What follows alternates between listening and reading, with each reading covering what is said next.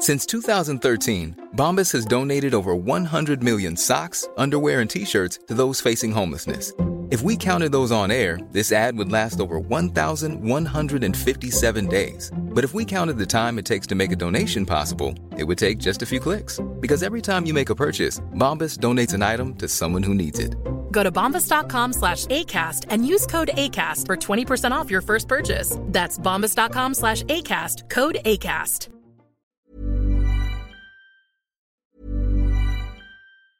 Many of us have those stubborn pounds that seem impossible to lose, no matter how good we eat or how hard we work out. My solution is PlushCare. PlushCare is a leading telehealth provider with doctors who are there for you day and night to partner with you in your weight loss journey. They can prescribe FDA-approved weight loss medications like Wagovi and Zepbound for those who qualify. Plus, they accept most insurance plans. To get started, visit plushcare.com slash weight loss. That's plushcare.com slash weight loss.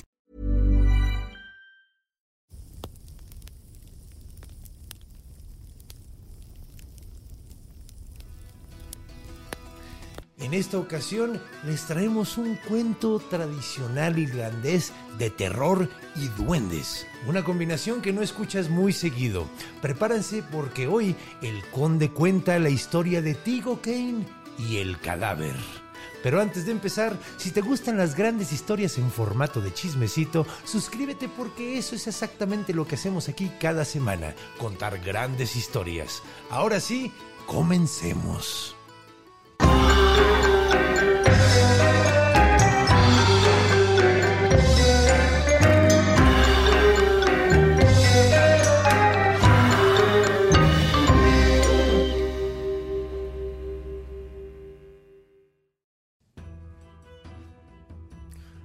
Nuestra historia comienza hace mucho, mucho tiempo en Irlanda, en el condado de Leitrim. Ahí vivía un tipo que se llamaba Tig O'Kane, que va a ser el protagonista de nuestra historia. Tig era un personaje bastante interesante. Era guapo, era hijo de un hombre acomodado, o sea, no muy rico, pero tenía sus tierras y era trabajador, no les faltaba nada. Y tenía varios defectos. Tig era, pues la verdad, medio vago. No le gustaba tanto trabajar, prefería estar jugando deportes, cotorreando con sus amigos, ligándose chavas, bebiendo. Era, era un vagales, básicamente. El papá de Tig lo quería mucho. La verdad, a pesar de que todo el mundo juzgaba mucho a su hijo, él, él tenía confianza de que tenía cierto sentido común y lo dejaba hacer pues lo que quisiera, básicamente. Eso hasta que se enteró de algo que le rompió el corazón. Verán, pues Tig se ligó una chava que se llamaba Mary y pues se hizo que se rompiera el, su cara. O sea, básicamente tuvieron relaciones fuera del matrimonio. Y siendo Irlanda un país sumamente católico, pues les... O sea, eso era sumamente mal visto. Y el papá, siendo un hombre sumamente irlandés, llamó a Tig y le dijo, a ver, canijo, yo siempre pensé que eras un buen muchacho, yo no te eduqué así. ¿Por qué andas haciendo eso? Ahora tienes de dos sopas, muchacho. Tienes de dos sopas, una de dos. O te casas con ella y caes bien en mi gracia y ya pues ya quedamos bien y todo chido. O la segunda es no te casas con ella y te desheredo y no te quiero volver a ver en mi vida. Ahora, Tig estaba enamorado de Mary. Le gustaba mucho, estaba encantado con ella. La cosa es que pues no se quería casar todavía con ella. O sea, sí se quería casar, pero se quería esperar un poquito. Y todavía, o sea, cuando quieres hacer algo, pero alguien te dice que lo tienes que hacer a fuerza, pues dices, no, y a fuerza ni los calcetines entran. Y pues Tig dijo, no, ahora me quiero esperar un poquito más. Y empezó a hacer un berrinche. Tuvieron toda una discusión. El papá le dijo, esa es mi última palabra, o te casas con ella o no vuelves a saber de absolutamente nada de mí.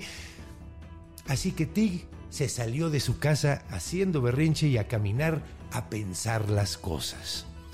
Y así fue y caminó y caminó y caminó por todo el condado de Leitrim.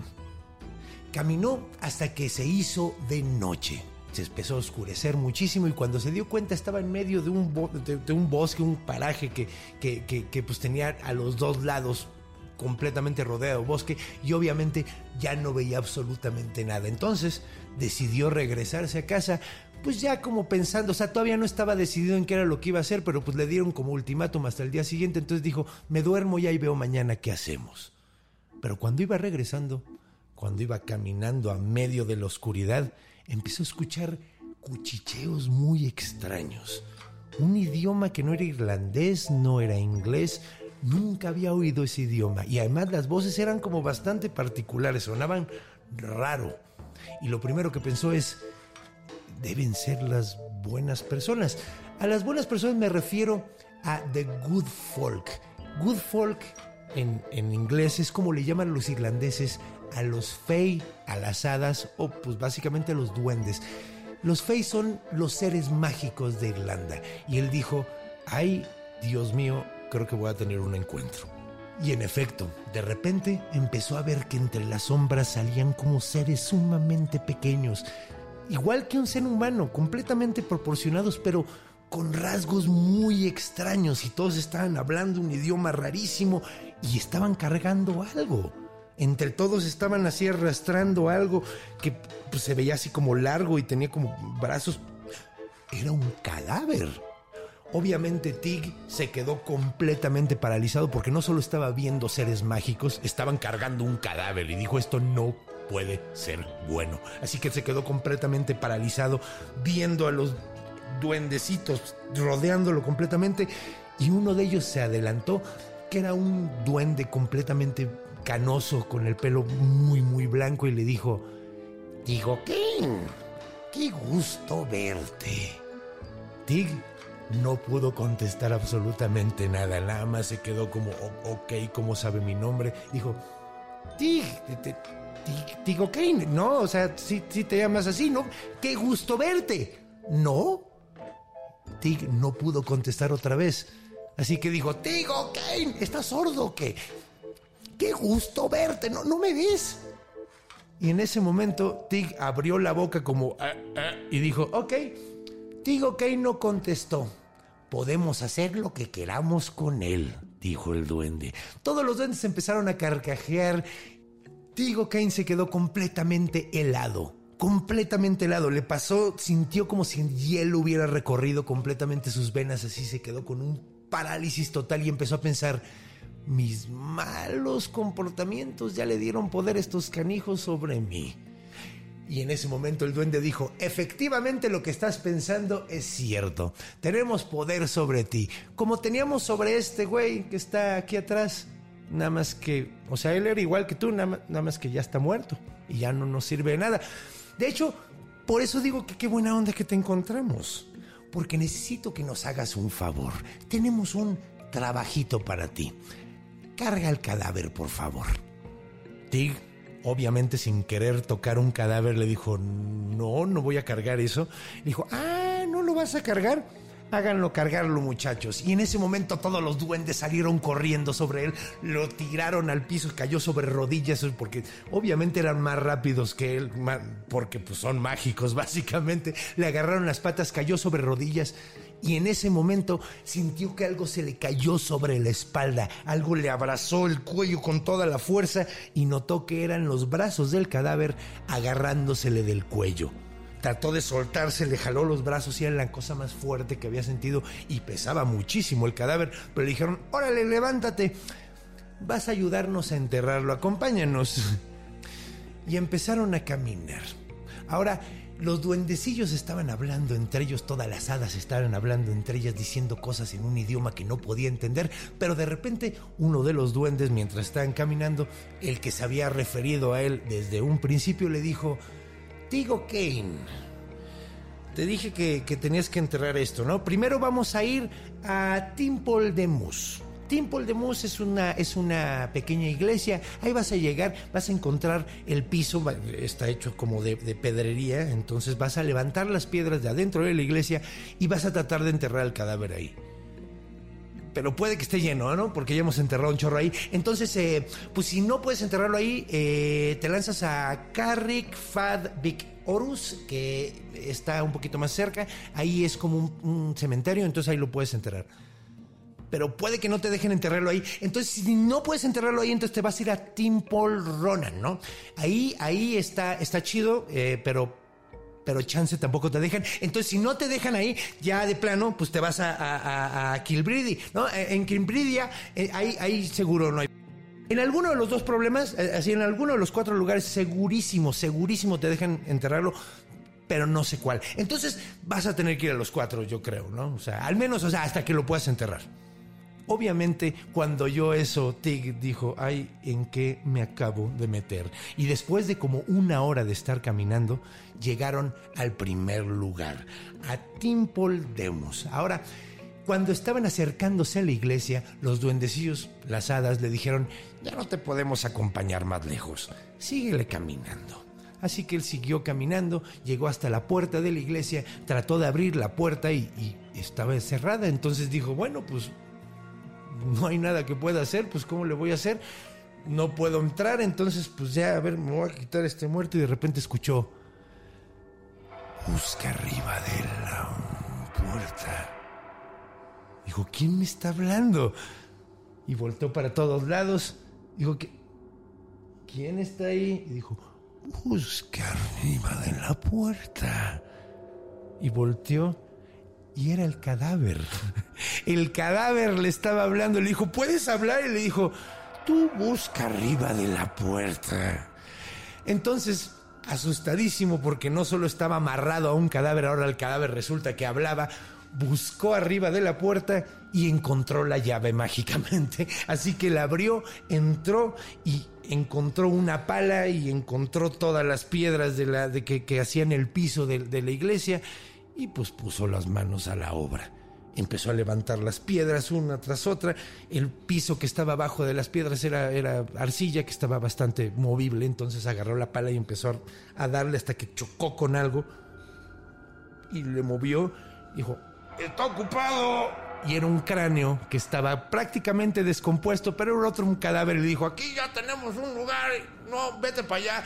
Entonces tuvo que volver a poner toda la arcilla, puso las piedras y dijo, ok pues bueno, a ver, vamos a buscar más para allá. Entonces caminó unos cuantos pasos, le empezó a levantar las piedras de ahí y en cuanto le dio salió la cabeza de una mujer completamente podrida que le dijo, aquí tampoco, aquí ya tenemos gente. Y se volvió a meter y dijo, ok, bueno. Entonces volvió a tapar con las piedras, buscó otro lugar y en el mismo, así un, lo, mismo y dijo, no sabes qué, pues esto está completamente ocupado. Así que pues se sentó y empezó a llorar de la desesperación, del cansancio, porque ya no podía más pero de repente escuchó Carrick Fad Vic Horus.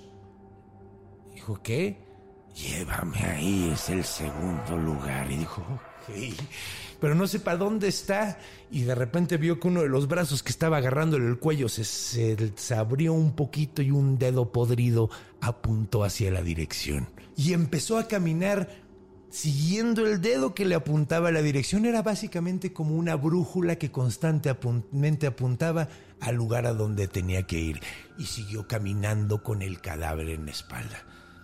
Después de unas cuantas horas de estar camine y camine y camine, llegó por fin a Carrick Fad Vic Horus, que era este lugar, era básicamente un panteón, pero lo chistoso que notó fue que en cuanto llegó empezó a ver figuras, como pues sí, sombras que tenían rasgos pero no tenían definición.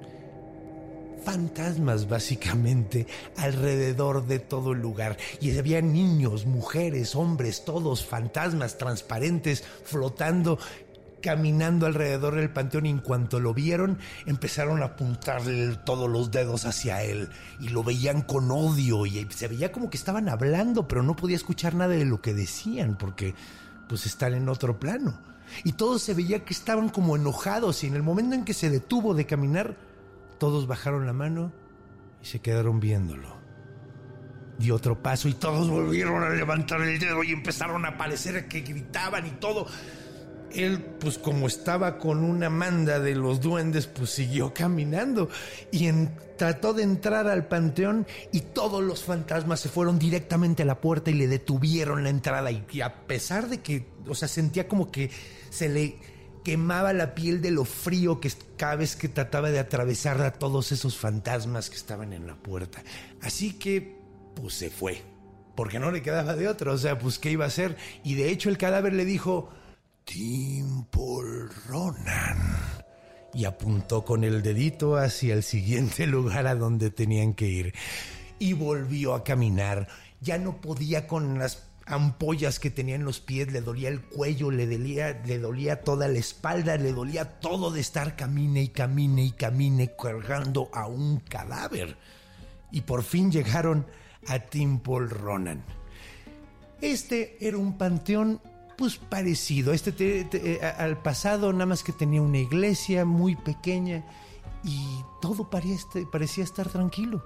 De hecho, en ese momento dijo Tig, por fin está conmigo la, providencia, ya por fin voy a poder enterrarlo. Y cuando trató de entrar al panteón, de repente sintió una fuerza que le agarró el brazo, agarró el cadáver y de repente empezó a sentir golpes.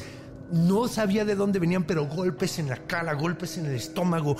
Le llovían golpes por todos lados. No sabía ni de dónde venían y de repente un ser invisible lo agarró de las patas y con todo y cadáver lo arrastró como a 20 metros de la entrada y lo dejó ahí, completamente golpeado, cansado, sangrando, casi muerto, ya no podía más, digo Kane. Pero entonces escuchó en su oído, por último, Kilbridia. Ya desesperado, con lo último de su energía, se levantó todo golpeado, todo arañado, y empezó a caminar hacia Kilbridia. Y caminó, y caminó, y vio como ya estaba acercándose el, amanecer, y cuando ya estaba a punto de llegar el amanecer, llegó a Kilbridia. Y ahí había unas cuantas tumbas, era un panteón muy pequeño. Y entró, caminó, y encontró una tumba que ya estaba cavada perfectamente cavada. Y cuando se asomó, había dentro un féretro. Entró con todo y cadáver al agujero, abrió el, el, féretro y estaba completamente vacío. Y el cadáver le dijo, aquí, aquí, por favor, entiérrame. Lo metió adentro de la caja, cerró el féretro, se salió, le tiró un poquito de tierra y dijo, no, ya, ya no quiero. Y salió corriendo y llegó hasta su casa. Se dio cuenta de que había caminado 28 millas. 28 millas toda la noche. Ya no podía con el dolor, pero tenía una decisión ya. Tenía una muy buena respuesta. Llegó con su papá y le dijo, claro que me caso con Mary y me caso en este momento. De hecho, no pasaron tres semanas antes de que se casaran Mary y Tig. Y bueno, Tig, después de esta experiencia, dándose cuenta de lo que pues lo que le podía traer ser un vagales como era, se volvió un muchacho muy bueno. O sea, la neta ya se volvió un excelente esposo, casi no tomaba, sí jugaba deportes, pero también trabajaba, le echaba ganas y se convirtió en un hombre muy respetado en el condado de Leitrim. Y pues bueno, esta fue la leyenda de Tigo Kane y el cadáver. Espero que les haya gustado y si les gustó y les gustan las grandes historias, recuerden que se pueden suscribir ya sea en alguna de las plataformas de audio o aquí en YouTube y denle a la notificación para que les avise cuando haya un programa nuevo. Y pues bueno, nos vemos la próxima semana, como siempre, todos los jueves y recuerden que los quiero mucho. Hasta pronto.